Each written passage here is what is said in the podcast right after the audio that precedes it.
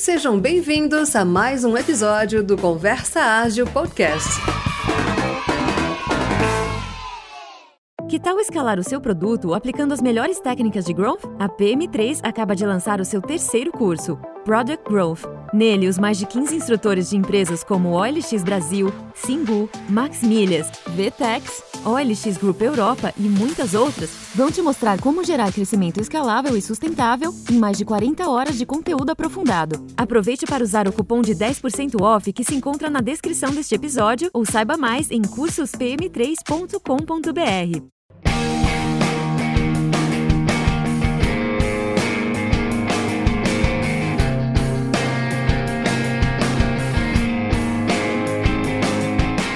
Fala, Renato! E aí, como é que você tá? Ô, mestre Oda, tudo tranquilo, cara, e você? Tudo bem. Cara, ó, vou te falar que eu acho que esse episódio a gente podia mudar o nome pra Ana Maria Braga e Felipe Couto. Nossa, cara. Eu só penso no que a gente falou no final. Cara, Eu procurei no Google e vi, cara, que não sai da minha cabeça. É um conselho. A gente nem vai. Acho que não vou nem dar spoiler, cara, mas assim, Não. quem escutar. Pode falar, vai. Vai a ficar com vontade. Vai É. vontade. Faz o seguinte, ó, em câmera lenta, pessoal, vai lá, abre o Google agora, nesse momento. A gente espera um pouquinho. Abre o Google né? E digita lá. Manda aí, Oda, qual que é o nome da, do, do prato típico mineiro que o Felipe Couto trouxe aqui pra gente? Picolé mineiro. Picolé mineiro, cara. Primeira vez que ele falou isso, eu falei, ué, mas, mas que raio que é o picolé mineiro, né? Pensei É. num picolé de morango, sei lá, eu, de chocolate. Mas deixa E, cara, o pessoal procurar. É, eu não vou falar o que é, abre no Google e eu só te falo uma coisa, com uma cervejinha, cara, não precisa de mais nada, só esse já tá bom Verdade. demais. E o Felipe veio pra encerrar a nossa quarta temporada, né? Foi uma temporada muito legal, né? Nossa, a gente falou com muita gente, vários assuntos diferentes. E o Felipe trouxe mais um assunto bacana pra gente. Foi uma temporada muito boa. Foi bem legal, né? Muito dedicado a empreendedorismo, né? Então, foram praticamente aí foram vários várias pessoas C-level que a gente chama, né? Então Uhum. teve CIO, teve CEO, todos esses Cs aí tiveram É. todos, né? É, teve um papo muito legal com a Lele Mane, né, do Instagram e tal. Nossa, e ela manda e ela bem. tem, pô, ela tem uma pegada super empreendedora, né? Com o perfil que ela traz. Então, assim, a gente fez um 360 de empreendedorismo, uma quarta temporada que vai deixar saudade aqui, porque a agilidade só fecha a conta quando a gente também olha para esse aspecto, né? Para o aspecto de quem está patrocinando ou, ou definindo estratégias lá, né? Então, Uhum. é super importante.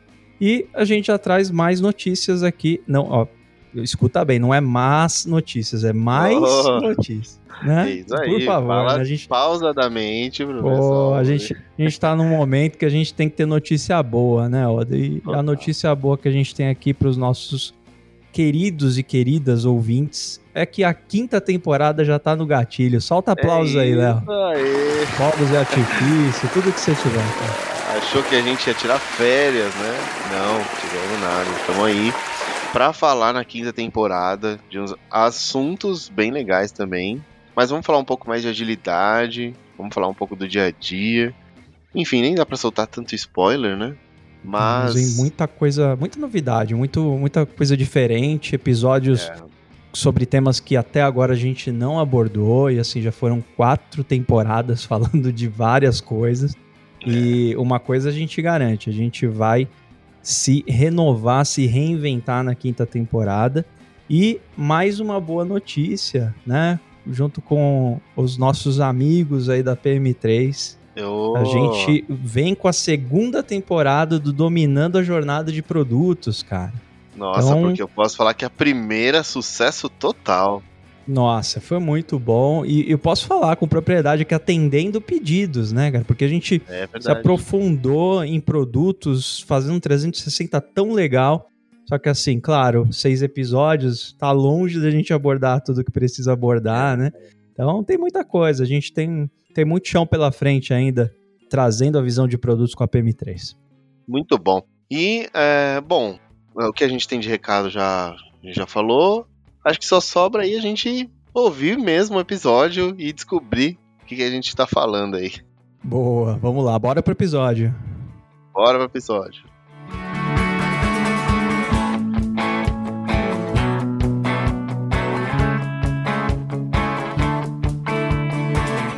Olá, ouvintes, estamos aqui com o nosso convidado Felipe Couto da VUP, que inclusive é, é um retorno, né? O Felipe ele, ele já gravou aqui com a gente e, e, inclusive foi um episódio muito legal, viu, Felipe? Eu, eu, dei uma escutada de novo aqui, já que você ia voltar, né? E, cara, assim, já fica a minha indicação para vocês ouvirem o, o episódio que o Felipe gravou com a gente. Foi sobre RH, né? Então, já falo aqui o número do episódio, mas eu vou te falar aqui. Seja muito bem-vindo, cara. Obrigado por você ter retornado. E é o episódio 17, tá? Sua carreira é um produto. Foi um papo super legal.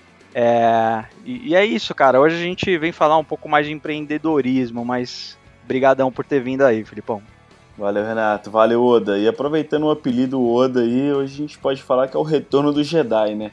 Boa, cara. Será que a gente pode me intitular como Jedi? Talvez eu sou um padawan aí no, no mundo do empreendedorismo de produto.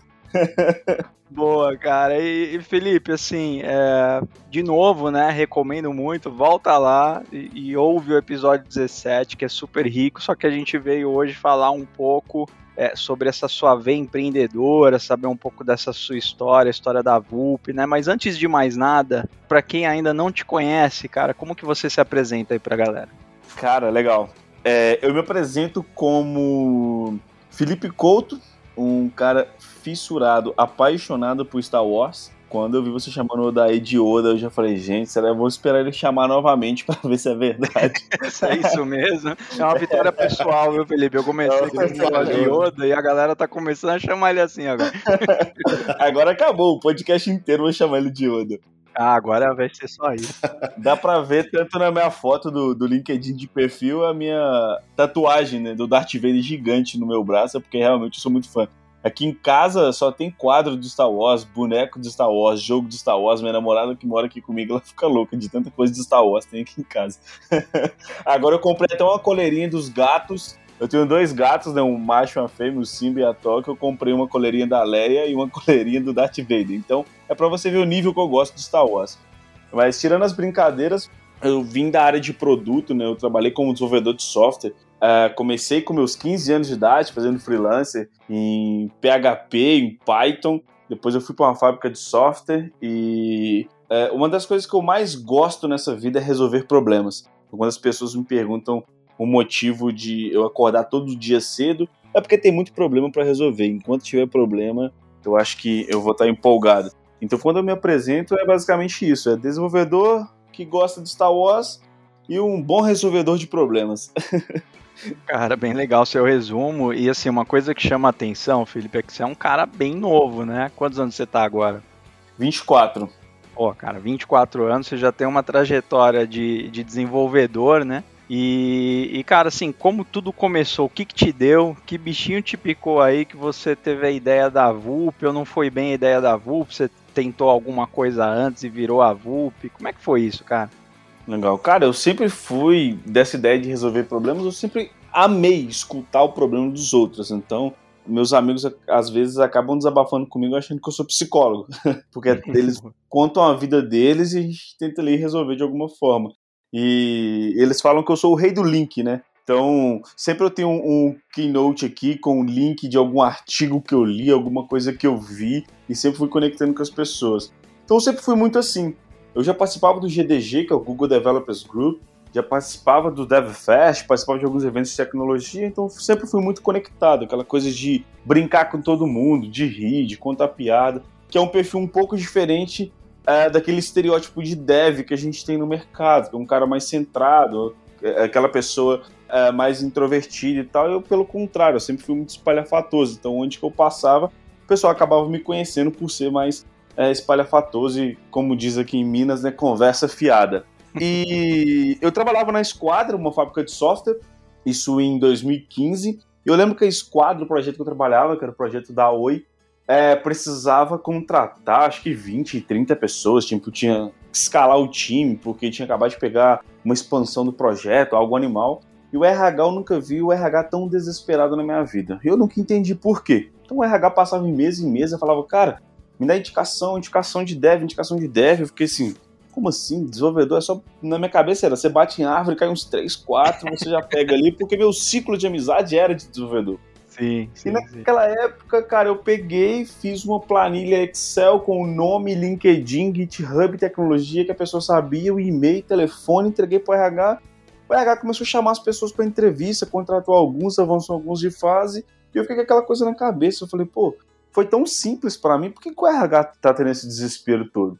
Você deu a árvore para o RH chacoalhar, Felipe. Exatamente. E aí, eu tava uh, fazendo um TCC da minha faculdade, falei, pô, isso é legal que eu fiz. É, eu não tinha um tema específico, falei, eu quero automatizar esse trabalho. Então, o tema do meu TCC era cruzamento de redes sociais é, utilizado e aplicado para contratação de profissionais de TI. Eu desenvolvi meu TCC baseado nisso, e no TCC eu já tinha criado um algoritmo bem simples que ia lá no GitHub, ia no LinkedIn, fazia um cruzamento ali, falava, ó, esse é o Renato, esse é o Odaí, eles estão aqui no LinkedIn, estão aqui no GitHub, esse é o perfil deles, fazia um scrap e montava um PDF bem tosco ali, só um copy-paste do LinkedIn do GitHub das pessoas. E eu falei, cara, eu vou apresentar isso no meu TCC.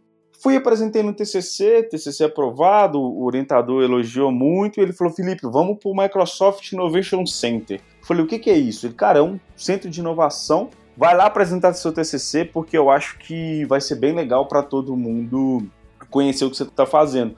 Porque você resolve o problema de muita gente. Na minha cabeça, falei, ah, vamos lá. Não sabia o quão grande era esse mercado, o quão grande era esse problema. Apresentei quem estava na banca. O Gilson da Oasis, Edmar da Rock Content e outras pessoas. Tinha, se eu não me engano, um diretor da Mastermark. Eu acabei de apresentar o TCC, todo mundo levantou a mão e falou, eu quero comprar essa solução. Quanto custa? Eu falei, hã? Solução, que solução custa? Né? Que solução, cara? É meu TCC, eu só quero formar o diploma. E, e nessa eu descobri que eu tava com uma startup na mão que precisava de um modelo de negócio e a gente resolveu um problema do mercado. Então foi meu primeiro passo ali como empreendedor. É, sem saber, eu estava resolvendo um problema do mercado e vi que eu tinha um potencial de, de fazer grana com aquilo. Cara, e é bacana que você veio comprovando hipótese, né, cara? Você nem tá percebendo que tava comprovando hipótese, né? Total. Mas você resolveu um problema onde você estava trabalhando, levou isso pro seu TCC, recebeu esses feedbacks todos, né? Professores aí, pessoal com visão de mercado também, e aí te levou para um lugar que, que, que te trouxe esse retorno todo, né? Mas é bacana, nunca ouvi alguém comprovando a hipótese sem saber que estava comprovando a hipótese, mano. Cara, não tava, de verdade. Tanto que esses dias a gente estava fazendo. A gente acabou de captar uma rodada de investimento, né? Levantamos é, quase um milhão de reais é, num valuation de, de 10 milhões, então. Para pensar, a gente tava brincando, falou, cara, meu TCC vale 10 milhões hoje. Então, essa brincadeira de que massa, que foda, vamos pegar os e-mails do TCC, vamos pegar o artigo do TCC. A gente pegou essas coisas aqui para ver. E era literalmente um aluno, como qualquer outro, querendo formar, entregando um artigo, fazendo um, um software para comprovar o que ele escrevia no artigo, nada demais. E o legal foi que, aliás, o mais importante para mim foi as pessoas que eu conheci no meio do caminho, né? Que foi meu sócio, o Thiago, que tem uma visão de negócio incrível, o Henrique, também meu sócio, uma visão de negócio e operação incrível. O Max, da Max Miras, que foi meu mentor por muito tempo. Tem o Edmar, da Rock Content, que ajudou muito a gente. Então tinha uma turma bem boa ali no início, que me mostrou um pouco mais sobre empreendedorismo, startup, que dava para fazer grana, dava para resolver problema. E eu mergulhei ali de, de cara. Então em 2016 eu já abandonei é, meu trabalho como desenvolvedor, fui focar 100% na VUP. 2016 e 2017 eu não sei como que eu sobrevivi. Foi é igual aquele desenho Marcelino Pão e Vinho, só que para mim era é Felipe Pão e Água.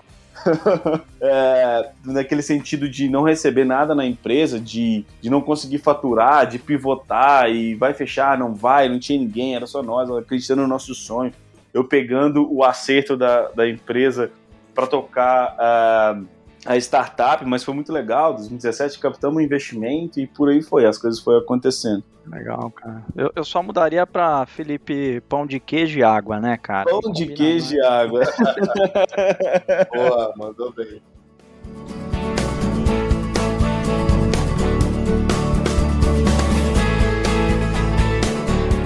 Cara, ó, deixa eu perguntar uma coisa que eu acho que vários empreendedores, o pessoal aí que tá, é, enfim, de frente aí com, com o negócio, é, não sabe muito responder, assim. Eu queria saber de você, assim, você acredita em sorte? Você acha que você teve sorte?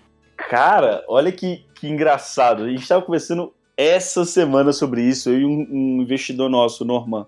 É, a gente estava falando do livro do Nassim Taleb, Cisne Negro. E o Nassim Taleb é um dos caras que acredita em sorte. O que é sorte pro Nassim Taleb? É você estar preparado para o momento certo. Então passou um cavalo ali correndo, um cavalo selado. Se você souber cavalgar, você vai pular naquele cavalo e vai mandar a brasa e vai embora. Então sorte é isso, é você estar preparado para o que é, estar por vir e o que está chegando. Assim, eu acredito que eu tive muita sorte no sentido de estar apresentando um TCC para uma banca do Microsoft Innovation Center com pessoas que acreditavam na minha ideia, porque talvez se eu não tivesse, se tivesse ali somente professores que não tivessem trabalhado no mercado ou não tivessem sentido essa dor de contratar dev, teria sido só um TCC e hoje eu estava trabalhando como desenvolvedor de software em alguma empresa. Mas naquele exato momento tinha três pessoas ali que sofriam com aquilo, sabe? Então, é, eu acho que sim, eu tive sorte. Quando as pessoas falam de sorte, as pessoas têm a tendência de, de achar que ah, ele teve sorte, ele é sortudo, ele não se preparou para nada. Não, porque eu acho que eu tive que me preparar para chegar para aquele momento. Quando a sorte chegou, eu estava preparado para pegar aquela sorte ali e, e seguir em frente, saca? Então, sim, eu acho que eu tive sorte até, até hoje, porque quando me perguntam, Felipe, o que, que você fez para chegar até aqui? Não sei, cara. Eu acho que é ler todos os dias, ser curioso, saber que é, cada dia que passa você sabe menos, ao invés de cada dia que passa você sabe mais. É o total Dunning-Kruger Effect. Quem não conhece esse Dunning-Kruger Effect, pelo amor de Deus, para tudo que está fazendo, pausa esse podcast, vai lá ler o artigo, que é um artigo bem massa, que explica o efeito daquelas pessoas que acham que são especialistas. E é algo que faz parte da minha vida, sabe? Todos os dias ler pra caramba, adoro livro, e eu leio livro de qualquer tipo, ah, política, economia. É, é, é, meio que, que o Bill Gates fala muito, sabe? Que o mundo ele vai ser dominado por pessoas generalistas e pessoas que sabem que nada sabem. Então é literalmente isso. Agora me perguntar o que, que eu fiz para chegar até aqui, não sei, cara. Acho que é um misto de sorte com trabalho duro. É, é, engraçado essa questão da sorte, né, Felipe? Às vezes a gente rala pra caramba, né? Aí alguém chega e fala, nossa, que você teve sorte, hein, cara? Mas teve o lance aí do pão e água que você comentou, né? Você falou, você estuda pra caramba, né, cara? E, e está sempre lendo tal. Então tem muito isso mesmo, né, em relação à sorte, né? Total. É, foi engraçado uma vez, cara, assim, toda empresa que eu entrava de desenvolvimento, eu entrava como desenvolvedor e virava coordenador, né? E, e aí uma vez um desenvolvedor que trabalhou comigo em dois, três lugares, assim, é, seguidos, ele falou, nossa, cara, você é muito sortudo, né? Você chega e sempre é promovido e tal. Eu falei, pô, cara, não sei se é bem sorte, né, cara? acho, que, acho que tem muita, muita coisa aí junto com isso também, né? Mas é, eu concordo com você, Felipe. Eu acho que tem a, a, relação de você se preparar e estar tá atento para ler bem a oportunidade de ingressar nela, né? Exatamente. Aí tem esse lance de ser, um, às vezes, um termo pejorativo, né? Mas eu concordo com você que, assim, a gente às vezes está no lugar certo sem saber, né? Tá falando Sim. com as pessoas certas sem saber. E aí, se você não tá preparado, você deixa escapar. Exatamente. Acho que é um pouco disso que você tá falando, né? É, total, não adianta nada. Porque se minha apresentação de TCC fosse ruim, por mais que eu estivesse com as pessoas certas ali naquele momento, as pessoas iam falar, ah, moleque louco, velho, tá achando que vai resolver esse problema de RH desse jeito. Eles iam rir da minha cara e a coisa ia passar. Eu tava é, é preparado. É engraçado. É, é, engraçado como você veio de forma despretensiosa, né, Felipe? Você viu um problema ali e falou, vou trabalhar um pouco em cima dele. Tem muita gente ao contrário, né, que cria aquela solução e fala, olha, vou revolucionar o mundo, né, e e vira isso aí que você comentou agora, né? É, e a, nossa, e a minha ideia, pessoalmente, nunca foi de é, revolucionar o mundo, criar uma startup bilionária, unicórnio, sair na Forbes.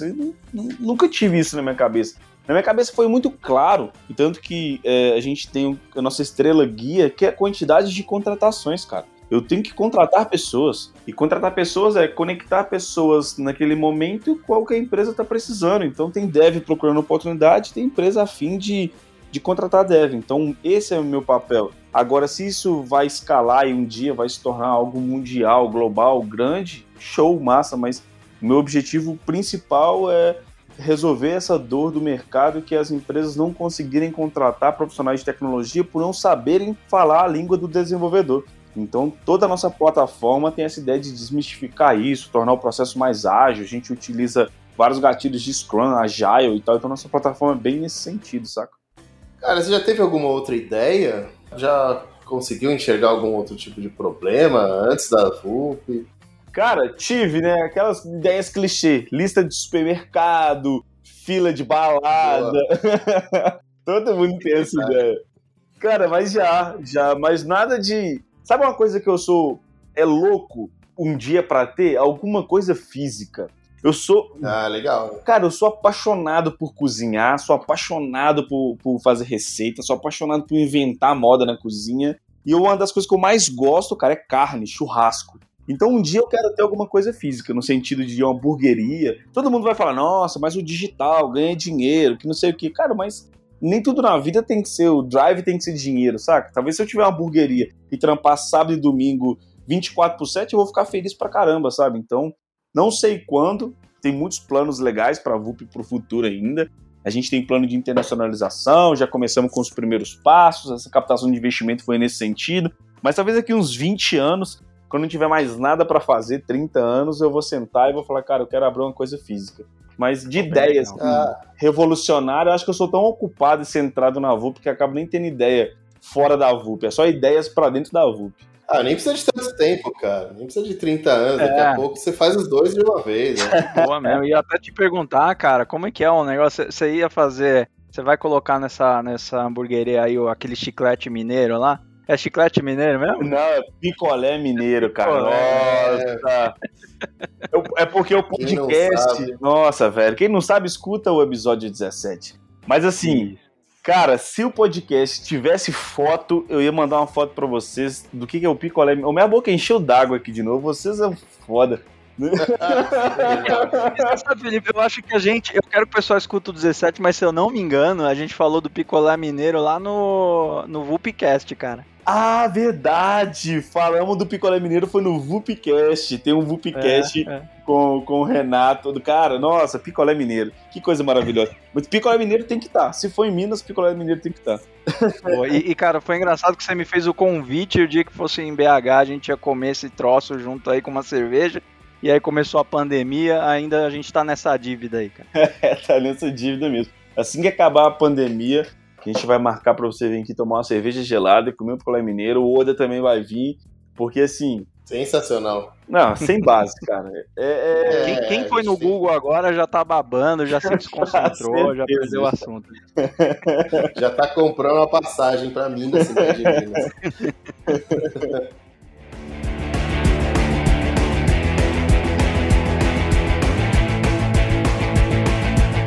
Boa, cara, assim, é, essa pergunta toda foi bem legal, de se você teve outras ideias tal, porque é, é, claro que a execução tem que ser muito bem feita, né, cara? Tem que ser expansivo, como você falou, tem que se comunicar muito bem, fazer as conexões certas, né? Ter identidade ali junto com o negócio, né? Mas entrando no, na cabeça do Felipe, cara, como que é a gente fazer a leitura de um problema, de algo que o mercado está apresentando, e às vezes não de forma tão clara, né? Porque é normal a gente ver um problema que todo mundo tá vendo e tá surgindo um milhão de startups e empresas tentando resolver aquilo. O famoso banco digital. Isso, cara, exatamente, né? E, cara, assim, se você fosse dar uma dica aí para os nossos ouvintes para serem e, e, conseguir essa veia empreendedora, se é que a gente consegue isso com dica, né? Como que a gente descola ali um, um, problema que ainda ninguém sacou e bota isso pra frente? Será que é possível, cara, a gente ter essa dica aí, meu?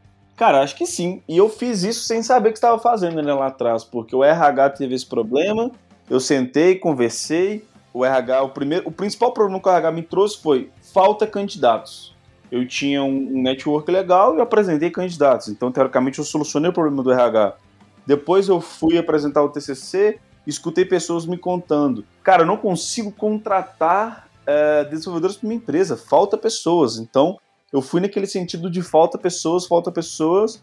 E à medida que você vai conversando com essas pessoas que sentem essas dores, você vai vendo que o problema é muito maior do que falta pessoas. Hoje o mercado vende, ah, vão faltar não sei quantos mil profissionais de tecnologia daqui tanto tempo. Mas o problema é muito maior. O problema é as empresas não investirem em profissionais júniores, as empresas só querem contratar profissionais sêniores, as empresas não é, querem fazer contratações internas, elas acreditam que é, elas contratando dois sêniores elas vão conseguir construir o software mais rápido. As empresas que não sabem se planejar em relação ao produto, não tem um roadmap pronto, não tem um processo estruturado, não investem em plano de carreira. Então, o problema é muito maior. Mas até você identificar isso é com conversa, é sentar todos os dias com quem está é, tá passando por esse problema, conversar com pessoas diferentes. Tem um conceito que eu adoro que chama Survivorship Bias, que é o viés de sobrevivência. A gente tende a pegar tudo que a gente já passou e transformar isso num viés. Então é, eu acredito que tal coisa é assim, mas se o problema não é para você, você não tem que acreditar nada, você tem que perguntar à pessoa que sofre aquilo todos os dias. E o viés de sobrevivência, ele tende a confundir a nossa cabeça, sabe? Então, quando você conversa com várias pessoas, tem uma massa muito grande de respostas, você consegue abstrair aquilo ali e levar uh, essas respostas para uma solução de um problema. Aí você vem como uma construção de software mesmo. É, isso aqui é uma feature, isso aqui é uma automatização, isso daqui é processo, isso daqui é, é educação, o que, que é, onde que se encaixa, e você vai criando pequenos MVPs. Porque problemas, cara, existem muitos problemas, muitos problemas. É, agora é saber o, o que, que você vai perguntar para conseguir trazer a resposta que você espera e o que, que você vai fazer depois que você tem essa resposta. Porque muitas pessoas escutam problemas todos os dias, anotam no papel, têm várias ideias, mas não querem é, executar nada, criar um MVP. É, cara, é o preço da execução, né, cara? É o preço da execução. Cara, legal, assim, eu entendi que a gente liga uma antena aí e, e, fica ligado nos problemas que aparecem, porque, cara, a gente escuta sobre problema o dia inteiro, né? E, e, só que aí tem a questão de empreender, né, Felipão? E empreender no nosso maravilhoso país, cara, que dizem que não é muito fácil, né? É, e tem o um elemento coragem aí, é, né, cara? É. Sabe uma, uma. Eu ouvi uma frase uma vez muito boa que eu não lembro agora quem falou, mas assim, a frase é mais ou menos nesse sentido, assim, ó, você não precisa de dinheiro para abrir uma empresa, você precisa de coragem. Dinheiro você consegue, entre aspas, lógico, não é um negócio gigantesco, então para começar, né? Para começar você consegue, tem um monte de banco aí que pode emprestar, mas você precisa de coragem, principalmente, que isso não dá para comprar, né? Cara, é, e muita coragem, tá? Ano passado acho que foi o momento mais difícil da minha vida. Ano passado, meio do ano, a gente teve que praticamente desligar a nossa equipe inteira, porque a gente tava sem budget para talvez até pagar o salário do próximo mês. Uma decisão saudável foi: vamos desligar a parte da equipe, vamos reduzir, vamos tentar é, operar com o que a gente tem, vai dar certo, vamos lá. E a gente foi. Aí encontramos outra linha de receita que foi educação, que é criar curso de tecnologia para RH a gente fez mais de 300 mil reais só com curso de tecnologia para RH, foi animal. Muita gente conheceu a VUP através disso, a gente mudou muito a vida das pessoas. Até hoje eu recebo várias mensagens de pessoas que fizeram os nossos cursos, que são assinantes da Universidade VUP, uma linha de receita nova que a gente criou, enfim, tipo um Netflix de tecnologia para RH. Tivemos que pivotar o nosso modelo de negócio, porque a gente gerava um passivo muito grande, porque se eu não conseguisse contratar em 30 dias, eu tinha que te devolver o dinheiro, e muitas das vezes a contratação não depende só da gente, depende do candidato aceitar, da empresa aceitar, então gerava um passivo muito grande. Historicamente, a gente devolveu 3% do, dos valores que a gente recebeu, né? Então a gente teve 3% de churn histórico, que é muito baixo. Porém, é um passivo muito grande, porque a qualquer momento a bomba pode explodir. Ano passado explodiu, porque a pandemia veio, as empresas precisavam de dinheiro, elas pausavam as contratações e ligavam pra gente pra gente devolver o dinheiro. E foi aí, só que ninguém percebe isso. Funcionário não percebe, familiar não percebe. Quem sofre é você, de olhar e falar, putz, eu tenho que pagar tanto para cliente, devolver tanto para cliente, tenho que pagar tanto para funcionário, tem tanto de imposto, tem isso, tem aluguel. No meio da pandemia, o aluguel cobrando o aluguel da gente, a gente não conseguiu reduzir, depois a gente conseguiu reduzir e tenta pegar Pronamp com o governo, o empréstimo não sai e é, calote de cliente, é inadimplência, cara, é muita coragem.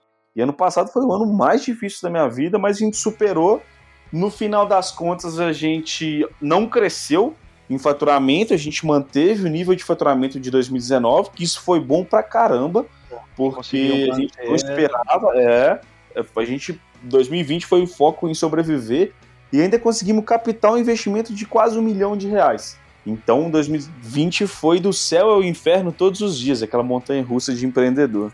Sim. E, e você já, vocês já tinham na cabeça essa questão da, da parte de, de ensino, de educação e tal, ou, ou foi, surgiu nesse momento de crise? A gente precisa se adaptar, precisa achar outro pilar, aí vamos colocar isso em prática. Cara, momento de crise total. O que, que a gente uhum. tinha? É, eu fazia várias lives, participava de podcast, conversava com pessoas, dava mentoria. E as pessoas saíam da mentoria, tipo, nossa, que foda, vamos marcar a próxima mentoria. Eu conversava com as pessoas no WhatsApp e nunca cobrei, nunca fui remunerado, nada por isso. Foi de sempre de bom grado e coração. E um dia eu falei, cara, e se eu gravar um curso? Chamei meu sócio, falei, cara, se a gente gravar um curso e vender esse curso por 39 reais. Meu sócio, pô, 39 é barato, vamos vender por 149. Ah, então vamos vender por 149. Nessa de vender por 149, no primeiro mês vendemos quase 150 cursos. Eu falei, putz, esse negócio deu certo. Massa demais. Vamos disponibilizar esse curso de graça, já que a gente conseguiu impactar a vida das pessoas. A gente foi, pegou parte do curso, disponibilizou de graça 5 mil alunos. Falei, cara, tá tendo uma adesão legal. Agora vamos fazer. Um, o curso era de 4 horas e o que a gente disponibilizou de graça era de duas. Vamos fazer um agora grande? Vamos. Aí fizemos um IT Recruiter VIP, mais de 32 horas de conteúdo. Aí vendemos o curso por 1.149. Cara, lotou, as turmas lotaram e a gente falou, cara, esse é um caminho. E o que, que a gente percebeu depois? De novo, que as... comprovando hipótese, né, Felipe? Exatamente. barato tal. Exato, e, sem, e assim, naquela coisa de vamos testar, vai dar certo, é isso aí. É o um negócio de executar, cara. A gente tinha várias hipóteses em jogo, vamos executar, vamos testar, vamos ver o que, que vai dar. E nisso a gente percebeu que as pessoas que fizeram os nossos cursos tinham melhores resultados em contratações. Então a gente tinha depoimento de, ah, meu tempo de contratação aqui na empresa era 45 dias, agora é 17, porque eu fiz o curso. Agora eu sei que, como que Java funciona. Agora eu sei que Java é diferente de JavaScript. O RH falando isso. E tem um módulo do curso que a gente ensina JavaScript, HTML e CSS para RH, cara. E o RH construindo o currículo, divulgando na internet. Falei, cara, que massa. E isso espalhou. E foi aí que veio outra hipótese. E se ao invés de a gente atuar nesse modelo onde eu ajudo o RH a contratar o dev. Se eu construir uma plataforma que vai suportar ele e nessa plataforma a gente vai fazer validação técnica, comportamental, tudo que a gente ensina no curso de forma automatizada, utilizando inteligência artificial e vendendo uma assinatura. Isso foi em agosto do ano passado. E a gente mudou o modelo e agora a gente já tem 55 clientes novos nesse modelo novo de recorrência, de pagando assinatura e tal. Foi outra hipótese que a gente validou e deu certo. E aquele modelo antigo morreu. Então, foram. É, eu acho que a, a, dificuldade que a gente teve ano passado fez com que a gente tivesse que se adaptar ao caminho, sabe? Uhum. Pô, cara, parabéns, viu, cara? Porque, de novo, aí é muita coragem, né? Porque às vezes a gente tá nos momentos aí difíceis, né? Pode querer colocar alguma coisa em prática. Acho que o empreendedor é aquele cara que aposta, né? Pô, deixa eu ver o que vai acontecer aqui, né? Tem gente mais desanimadora que pode falar, ah, não, acho que isso não vai dar certo, né? Mas o empreendedor é aquele cara que acredita, né, cara? É, cara, e, e, eu acho que tem que acreditar, acho que acreditar faz parte. Errar hum. também faz parte. Eu te contei só histórias bonitas aqui de hipóteses que a gente validou e deram certo. Eu tenho uma planilha que a gente chama de High Tempo Test, que é o tempo inteiro a gente está testando coisas novas. Uhum. 98% das, das hipóteses que a gente testou falharam. 2% deram certo. E não é número de que eu tô tirando do sovaco e tô contando aqui para parecer bonito, cara. Isso é número real. Sim. E ninguém vê isso. Por baixo das cortinas, o empreendedor é um cara solitário. É, eu tenho problemas com a empresa, eu, o, o, às vezes recebo um feedback não tão legal de um cliente ou não tão legal de um colaborador, enfim, tá acontecendo alguma coisa financeira na empresa. Eu não vou conseguir conversar com a minha namorada se ela não for empreendedora, se ela não passar pelo que eu tô passando, com meus pais, enfim, com meus amigos e ter algum feedback deles. Vai ser, ah, não, vai ficar tudo bem, vai ficar tudo certo. E às vezes você não quer escutar isso, cara. Você quer escutar, porra, você é burro demais, você errou. Caramba, cara, por que, que você fez isso? E às vezes você deita a cabeça no travesseiro e você chora mesmo. E, e, você vai dormir achando que você é o pior cara do mundo, vai dormir achando que a empresa vai quebrar e acorda super empolgado, vamos lá que vai dar certo.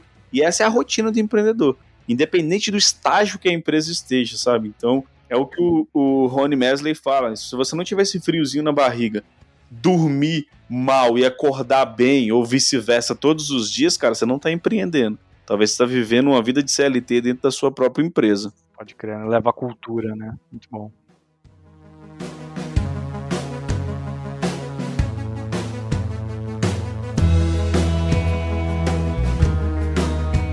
Bacana, cara. E, e, é o que você falou, né? Assim, acho que é coragem o tempo todo. É, mas deixa eu perguntar uma coisa, cara. Você.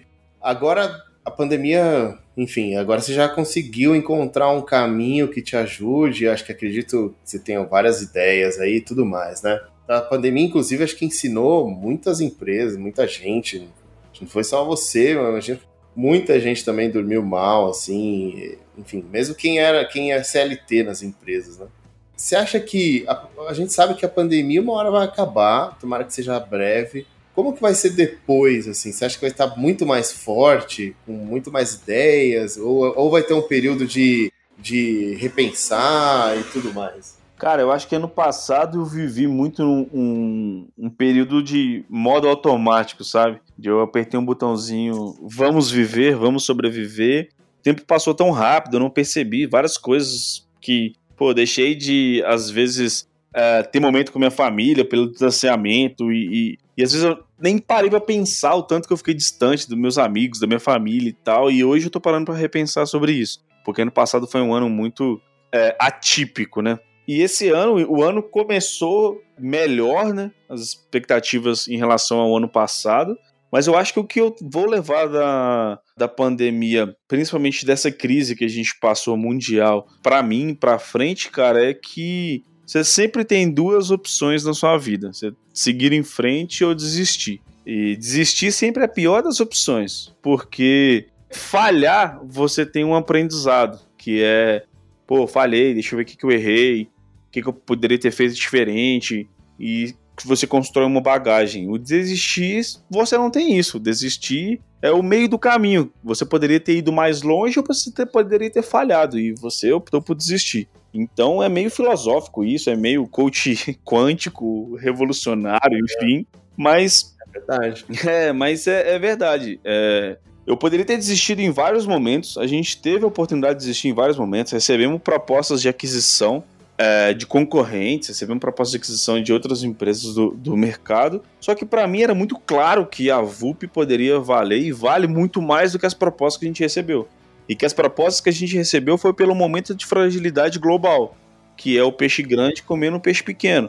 E eu falei, cara, não é assim. Tomei muito não de fundo de investimento. Fiquei negociando com fundo de investimento de março do ano passado até agosto quando eu decidi não captar grana com fundos de investimento e, e ir para o mercado de equity crowdfunding, foi um sucesso, foi muito rápido a nossa captação, com valuation muito bom. E, cara, poderia ter desistido lá. Eu recebi, eu tenho uma lista aqui, cara. Eu conversei com 55 fundos de investimento brasileiro. Nenhum disse sim. Todos disseram não. Ah, você é muito novo, você nunca empreendeu. Você, o que, que vai garantir que você vai continuar no seu negócio? é, o seu negócio não é escalável, o seu negócio não é atrativo, o seu negócio não soluciona um problema real, tem concorrente lá fora que já captou grana. Porque no Brasil não existe venture capital, existe safety capital, ninguém quer arriscar. Todo mundo quer ter um investimento mais seguro da terra. E o engraçado, estava comentando hoje, várias empresas que nunca deram um centavo de lucro conseguem levantar milhões e milhões em investimento. E a gente, desde 2018 para cá, sempre dando lucro, crescendo com as próprias pernas, sem precisar de empréstimo, sem precisar de grana de investidor. É, e dando tudo certo, e construindo, crescendo um time. A gente chegou a ter no passado quase 30 pessoas na equipe, um faturamento na casa de, é, de milhões de reais no ano, e a gente não conseguia é, investimento. Falei, cara, tem alguma coisa de errada. Mas na verdade não tem, é porque, enfim, acho que faz parte para a gente aprender ficar mais cascudo, seguir em frente e, e vamos, saca? Possibilidades de desistir ano passado eu tive inúmeras, inúmeras mesmo. E uma delas seria vender a empresa para um valuation que não fazia sentido, para uma empresa que não fazia sentido e que eu ia me tornar um CLT lá dentro, mas com grana no bolso, não é isso que eu quero. E eu não iria uh, resolver o problema que eu me propus a resolver lá em 2016. É, tem tudo a ver Animal. com propósito aí, né, cara? Total, cara. Parabéns mesmo, cara, pela coragem. Valeu. É muito legal, assim, ver. É, é inspirador, assim, para mim, ver, assim, histórias de, de sucesso e de superação, né? Sim. Eu, eu me inspiro bastante. É, e a gente não pode descartar também. O, minha família, ela, ela é, não é uma família rica, não é uma família bem de vida, mas é uma família classe média brasileira, saca? Tipo, é, meu pai era metalúrgico, aposentado agora, minha mãe do lar, então a gente nunca teve uma condição maravilhosa de vida. Teve condições de fazer as coisas que a gente queria, nada demais. Estudei em escola militar, né, escola pública a, a minha vida toda, uh, desde a minha primeira série, né, dos seis anos ali até os 17. E. Ah, você quer fazer faculdade, Felipe? Beleza, eu te ajudo, mas você tem que pagar a sua faculdade. Você tem que trabalhar, você tem que arrumar uma bolsa, você tem que passar numa federal. Sempre foi muito assim, sabe? É, não é mérito nem desmérito, é o que, o que eu passei. Mas ela me ajudou muito. Então, ela, na minha cabeça era muito claro. Se eu errar, hoje eu moro sozinho, né? Hoje eu moro com a minha namorada. Mas, pô, errei. Quebrei a VUP, eu tenho, não tenho condições financeiras, talvez eu volto para casa dos meus pais, eu dou um jeito, faço freelance e, e ficar sem comer eu não vou, sabe? Então isso foi muito nítido na minha, na minha cabeça o tempo inteiro. Então eu acho que isso me dava um conforto maior para arriscar. A idade também conta. Pô, eu tenho 24 anos, errei. Nossa, tem uma vida gigante pela frente, sabe? Então isso me dava um conforto maior para tomar uns riscos maiores. Então, é, empreender não é fácil, empreender é muito difícil, principalmente no Brasil. Empreender não é para todo mundo, não só psicologicamente, mas financeiramente. Consome grana, consome cabeça. E eu acho que tem que ter muita força de vontade, cara. Não, não, tem, não tem muito segredo, não.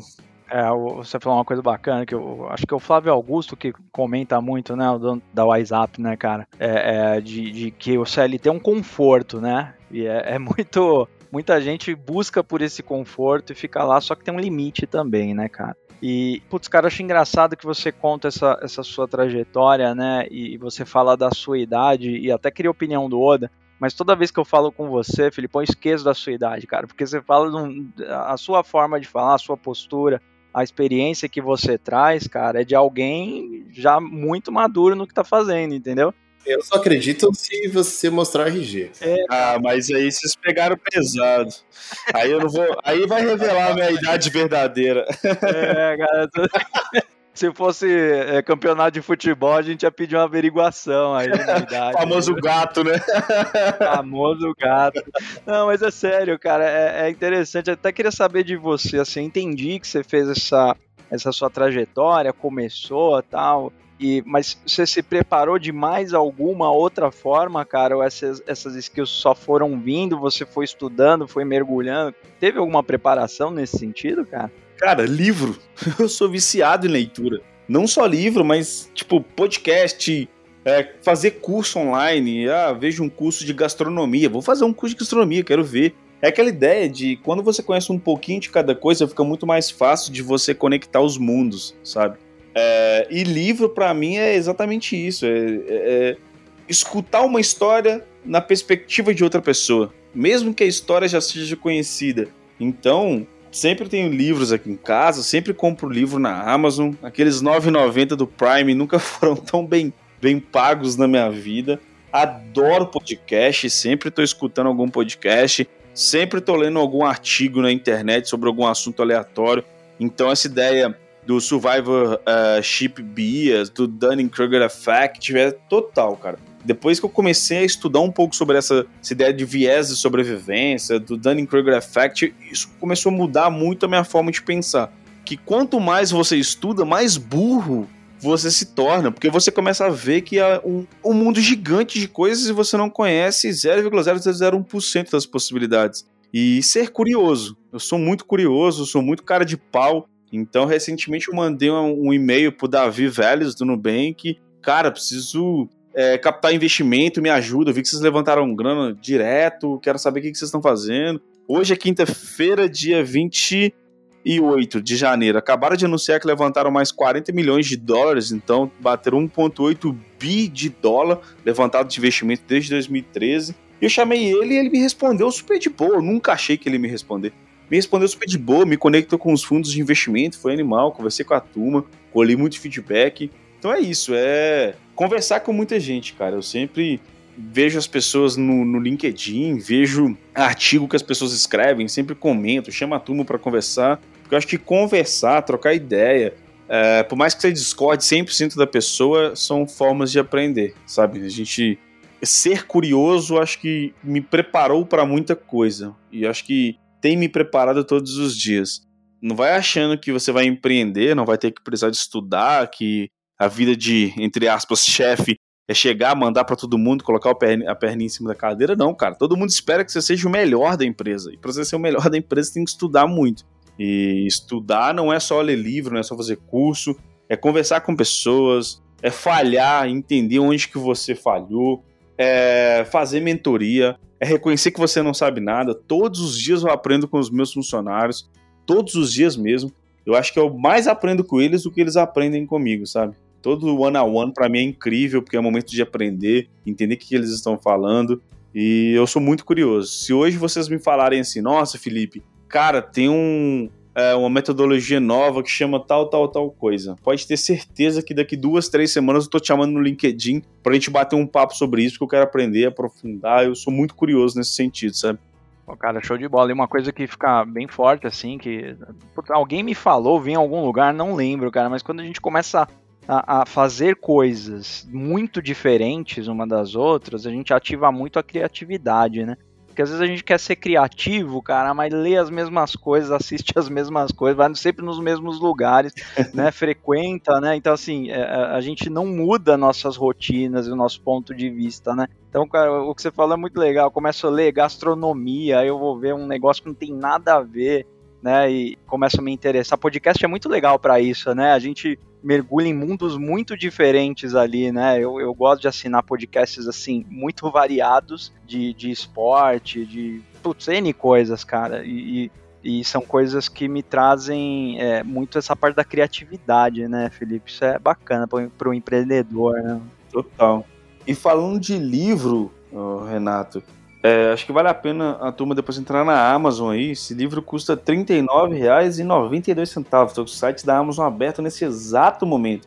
Chama Por que os generalistas vencem em um mundo de especialista. É exatamente sobre isso que a gente está falando, cara. É um livro muito foda, é um livro animal. É, eu não tive a oportunidade de ler ainda. Eu acabei de comprar ele hoje, mas eu já vi review, já escutei o audiobook dele, mas eu quero ler ainda. Mas a ideia. É esse livro foi recomendado pelo Bill Gates ano passado como um dos livros que mudou a história dele.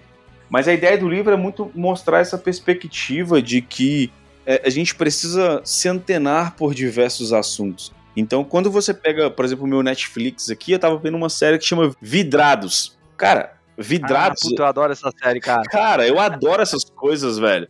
A turma fazendo é, escultura com vidro. É. Cara, aí você para e pensa, pô, você, é um, é, é, você tá perdendo tempo. Não, cara. Tem muita química ali na, naquela parada que você pode ter certeza que um dia você vai precisar, sabe? E, hum. e, é um negócio muito bizarro. De, eu adoro esse tipo de série, tipo, série de cozinha, série de cara construindo uma casa, reformando um é. carro. Porque você começa a assimilar essas coisas, série de natureza. Isso é legal, porque assim, é, mesmo que a gente nunca vai esculpir um vidro lá, mas só de ver a forma com que as pessoas pensam, né, cara, assim, como elas puxam aquilo ali e, e transformam algo, é muito interessante de, de ver esse tipo de coisa, né, cara. Então, até para compartilhar aí, cara, aqui em casa a gente assiste, eu curto, não vou jogar culpa em ninguém, não. A gente assiste junto essa série de vidro, a gente vê às vezes umas, uns concursos de maquiagem, cara. Eu brinco que dá 10 minutos eu tô palpitando, putz, só tem que fazer assim e tal. Parece até que eu sou especialista, né? Mas é muito legal. Eu já fico essa recomendação pra galera expandir os horizontes aí mesmo.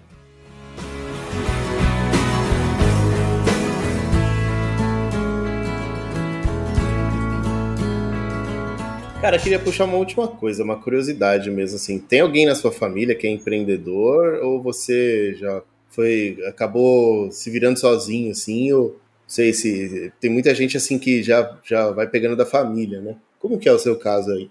Cara, contrariei meu pai total. Eu contrariei meu hum. pai escolhendo o curso técnico que eu ia fazer em... quando eu tinha 14 anos. Meu pai queria que eu fizesse automação industrial, porque o sonho dele era que eu trabalhasse como engenheiro na Valorec, a empresa que ele trabalhou 30 anos e formou. E eu falei, não, pai, quero fazer TI. Ele, TI não dá sucesso, não. TI não dá dinheiro, não vai ficar consertando o computador dos outros. Eu falei, é, mas eu quero é isso aí mesmo. No dia que eu... É, já fica aí o estigma de que a gente conserta impressora pra caramba. É verdade. Que a gente só confirma, né? É só confirma. E hoje em dia ele me pede pra, ah, Felipe, formata meu PC. Eu não vou formatar nada, não. Pede os outros pra formatar. Eu até pago, eu não, eu não mexo com isso. Não. É. Ó, teve gente que já virou a cara pra mim porque eu falei que eu não sabia mexer no Excel e é verdade. É, assim, só a, a, galera acha que é má vontade. Eu não sei, cara. Minha não é, família, é, por algum motivo, acha que eu sou hacker, cara. E eles falam isso nas festas de já... família e acham que eu sei desmontar e montar qualquer coisa. Eu sou péssimo em tudo isso, cara. E o pior, né? o pior não é nem isso, cara. Às vezes eu recebo mensagem, é, eu vou até dedurar ele aqui, André, meu primo, me mandou uma mensagem esses dias, falou, Felipe, eu comprei uma passagem aérea na Azul por telefone e ela não apareceu no meu aplicativo. Como que eu faço? Eu falei, ô André, eu não sou suporte da Azul, cara. Ele, não, mas você não Ué, mexe com negócio de computador. Que negócio de computador, velho? O que, que tem a ver? Como é que dá pra você saber isso, né, cara? Como, né, cara? Mas, é, mas foi isso. No dia que eu decidi empreender, nossa, foi, foi, acho que foi mais, a decisão mais difícil não foi nem empreender, foi contar pro meu pai. Falar, pai, então, Sabe aquela empresa legal que eu entrei, que eu tô ganhando bem, que o senhor tá super feliz, que eu tal, que tinha acabado de comprar carro, aquela coisa, tô super empolgado? Então, tô saindo. Por quê? Não, eu vou empreender num negócio ali. Aí no outro dia, eu lembro que eu acordei, tipo assim, 11 horas da manhã, tava super cansado. Acordei 11 horas da manhã. Ele, ah, então você vai empreender acordando 11 horas da manhã. Você não tá empreendendo é nada. E, e, e foi muito engraçado porque eles não entendiam, né, que, o que eu estava fazendo. Eu era muito novo, ainda sou muito novo, né? Eu tinha na época 19 anos. Para eles era que eu tava vagabundando, que não queria trabalhar, que eu ia ficar, esse negócio de ficar desenvolvendo site. Era uma desculpa, né, cara? É, era uma desculpa para não trabalhar. trabalhar né? E o dinheiro não é, vinha, e... né? Fiquei dois anos sem, é. sem receber e pedindo dinheiro para ele. Pai, eu faltou 100 reais aqui para completar tal coisa, pai, faltou 200 reais para completar tal coisa, e ele não gostava tanto. Até o dia que a gente recebeu o investimento, contratamos os primeiros funcionários, a empresa começou a ter corpo, ele começou a acreditar, mas isso demorou uns dois anos. Saquei. Pô, e vai totalmente contra o que essa geração aprendeu, né, Felipe? De, cara, é, o conforto aqui, a vida segura, a gente tá aqui numa indústria, né, num, numa empresa aqui grande, e, e, e hoje a gente está garantido, né? Que é uma baita falsa sensação para nossa geração, né, cara? Já não garante mais nada, né? Sim, não garante nada. É aquela. Meu pai sempre me. Per... Até hoje ele me pergunta, né? Hoje até que não, mas até pouco tempo atrás ele me perguntava. E aí, você tá pagando previdência? Você vai aposentar? Você sabe que você tem que pagar pra você aposentar. Eu falei, pai, aposentar, pai? Como assim, cara? Eu tenho que é. ganhar grana, investir e não precisar desse negócio de aposentadoria. Um dia viver de renda passiva, sei lá, sabe? E, uhum. e isso para ele é um absurdo. Mas eu tô convertendo meu pai para muita tecnologia. Por incrível que pareça, meu pai comprou Bitcoin ano passado. Olha só, que avanço, meu hein, cara? pai investe na bolsa de valores. Eu tô convertendo meu pai, tô aplicando meu pai os cursos do Thiago Negro, do Tiúlio, do Thiago Reis. E ele tá gostando, sabe? E, e ele fala, ele me pergunta assim, mas por que, eu não aprendi isso antes? Eu falo, ah, pai, porque você nunca teve contato com isso. Eu acho que é muito disso, sabe? De, de ter curiosidade de conhecer pessoas novas, assuntos diferentes. É quando você fica muito limitado àquele tema ali, meu pai, tudo que você fala com ele de química, física, metalurgia, meu pai sabe na ponta da língua, porque meu pai trabalhou 30 anos da vida dele com isso. Mas se fugir um pouquinho fora do assunto, já acabou, sabe? Não, não consegue discutir um pouco de política, não consegue discutir sobre é, economia, finanças, enfim, ele sabe os básicos das coisas, mas não sabe. Mas é aquela ideia de especialista e generalista, sabe? Talvez numa roda de amigos onde vamos ter um assunto sobre política ou investimento, ele fica um pouco deslocado. Então, com certeza vocês devem ter familiares e pessoas ao redor de vocês com essa ideia de se especializar em alguma coisa e tem que colocar aquela rede e seguir em frente até você ficar o melhor cara do mundo e tal, mas isso a pessoa perde muita coisa conexa de aprendizado, sabe? Hoje ele fala muito que se ele fosse curioso como ele é hoje, de ler livro, coisa que meu pai não lia, de estudar outros assuntos que meu pai não estudava, ele fala que a vida dele profissional seria bem diferente, que ele conseguiria ter conquistado mais coisas do que conquistou. Porque muita coisa ele já faz assimilação. Pô, agora eu entendi que é um desvio padrão e coeficiente de variação. Eu poderia ter usado isso aqui para otimizar tal coisa. Meu pai conversando sobre isso comigo, isso é muito foda, cara. Era coisa que meu pai não tem faculdade, não tem curso técnico, não tem nada. Ele virou supervisor é, de uma produção da Valorec, um cargo de importância com ensino médio e formando no EJA. Então, não é comum para o meu pai esse tipo de assunto mais avançado. Hoje eu fico super feliz com isso, sabe? Mas essa ideia de incitar a curiosidade nas pessoas. Uhum, é, cara, é muito legal e, e, a nossa proposta, né, Oda, é, é chamar o pessoal aí para nossa quarta temporada, cara, e para trazer inspiração, né? Inspiração para novos empreendedores, para pessoas que querem empreender e tal. E, e, você sem dúvida inspira, Felipe, porque só de bater esse papo aqui contigo, cara, eu tenho certeza que os ouvintes nesse momento já estão pensando assim, ativa uma curiosidade, cara, dá vontade de sair lendo um monte de coisa dá vontade de sair, Total. sabe, de, de botar curiosidade em prática. Então, cara, é bem legal conversar com você, porque você é inspirador, cara. É bem legal mesmo. Boa, é isso aí mesmo. E, e pedir para as pessoas também, né? Eu acho que, que vai ajudar muito elas, e tem me ajudado bastante, pelo menos funciona para mim. Mas é tentar fugir da mesmice. Ah, eu quero empreender, vamos ler Hard Things About Hard Things, vamos ler. O importante é não ter regras. Vamos... Cara, não, velho, você não vai tipo, ler coisas diferentes, sabe? Ler histórias de pessoas, ler livros sobre política, economia, gastronomia, astronomia, é, investigação, negociação. O Norman, meu investidor, falou que ele fez um curso em Harvard de negociação, um curso muito foda. Mas ele falou que onde ele aprendeu mais coisas de negociação em prática foi lendo livros de Lupin, que do Arce, eu não eu esqueci o nome do cara, mas é um, um, um, bandido, um cara que roubava as coisas e tal, tipo, não leve, né? E, e, ele negociava muito com quem ele roubava, negociava muito com a turma dele, ele aprendeu muito sobre isso. E o curso de Harvard fala muito do Never Split the Difference, que é a ideia de você negociar como se fosse o último dia da sua vida. E Harvard dá o curso de negociação, é o mesmo curso que a turma do uh, eh, FBI recebe para é, negociar com o assaltante quando tem refém, sabe? Então, um assaltante, quando ele tem refém, não tem dessa de me dar 30% aí e fica com 70%. Não, cara. Ou ele resgata todo mundo ou não resgata ninguém. Então. Tudo ou nada, né, cara? Exatamente, é tudo ou nada. E essas coisas, ah, como que você sabe disso, Felipe? Conversando com pessoas, lendo coisas diferentes, vendo filme de ação, e eu sou super curioso a ponto de ver um termo ou uma história diferente em algum filme e anotar para pesquisar depois, sabe? Então, acho que todo mundo é curioso. E não necessariamente tem que ser curioso na área que você vai entrar. Por exemplo, eu vou entrar em empreendedorismo, só vou ler livros de empreendedorismo.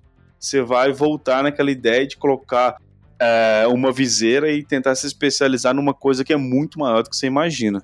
Puta, cara, muito legal.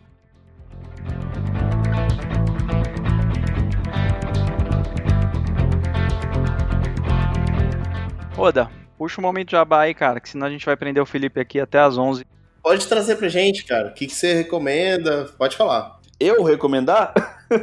é, o, o, que você recomenda ou o que você quer vender é seu momento jabá, cara. Seja, assim, se você trouxe livros que quem tiver aí anotando enquanto tá, tá falando com a gente já tem uma lista de recomendação maravilhosa.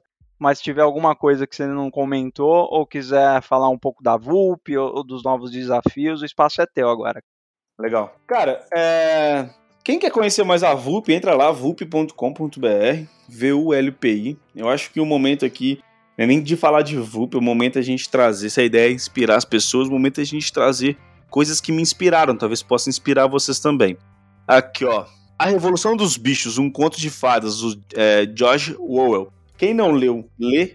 O momento que a gente está passando no mundo agora reflete muito a ideia desse livro. É um momento político extremamente bizarro, desconfortável, é um momento estressante e esse livro traz uma ideia bem parecida com o que a gente tem vivido hoje em dia. É um livro bem legal.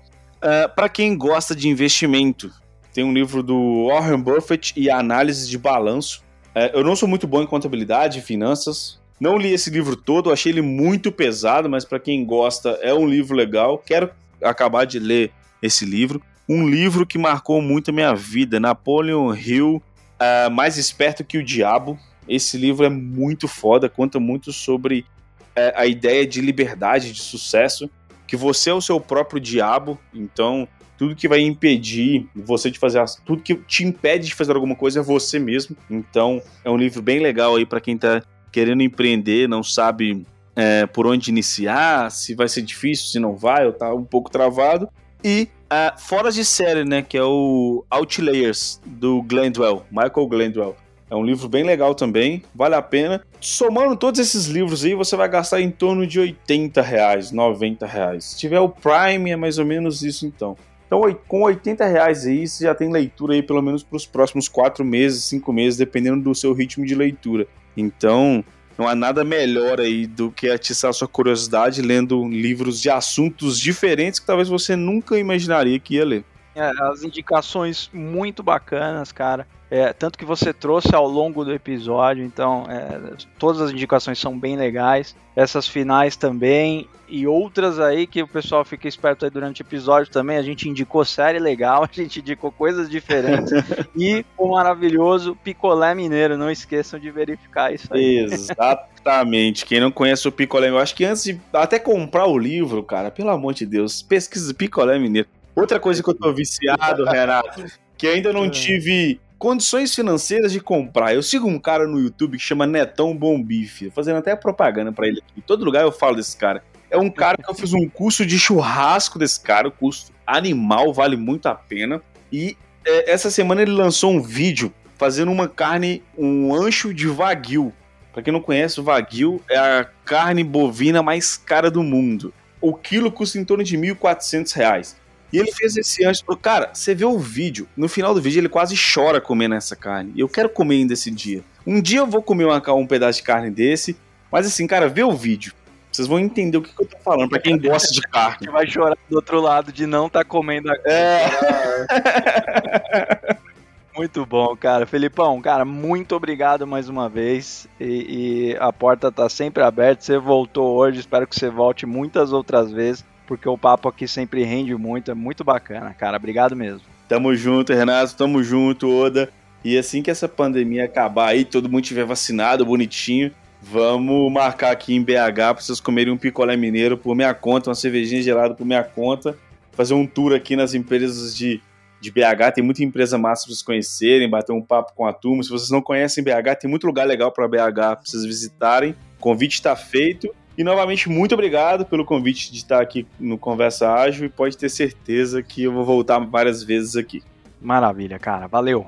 Valeu, um abraço. Valeu. Tchau, tchau, mano.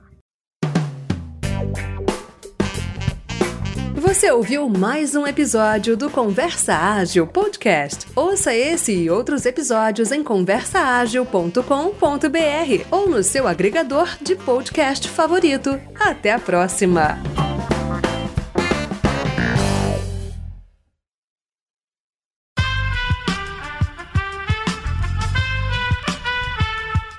Podcast foi editado por Aerolitos Edição Inteligente.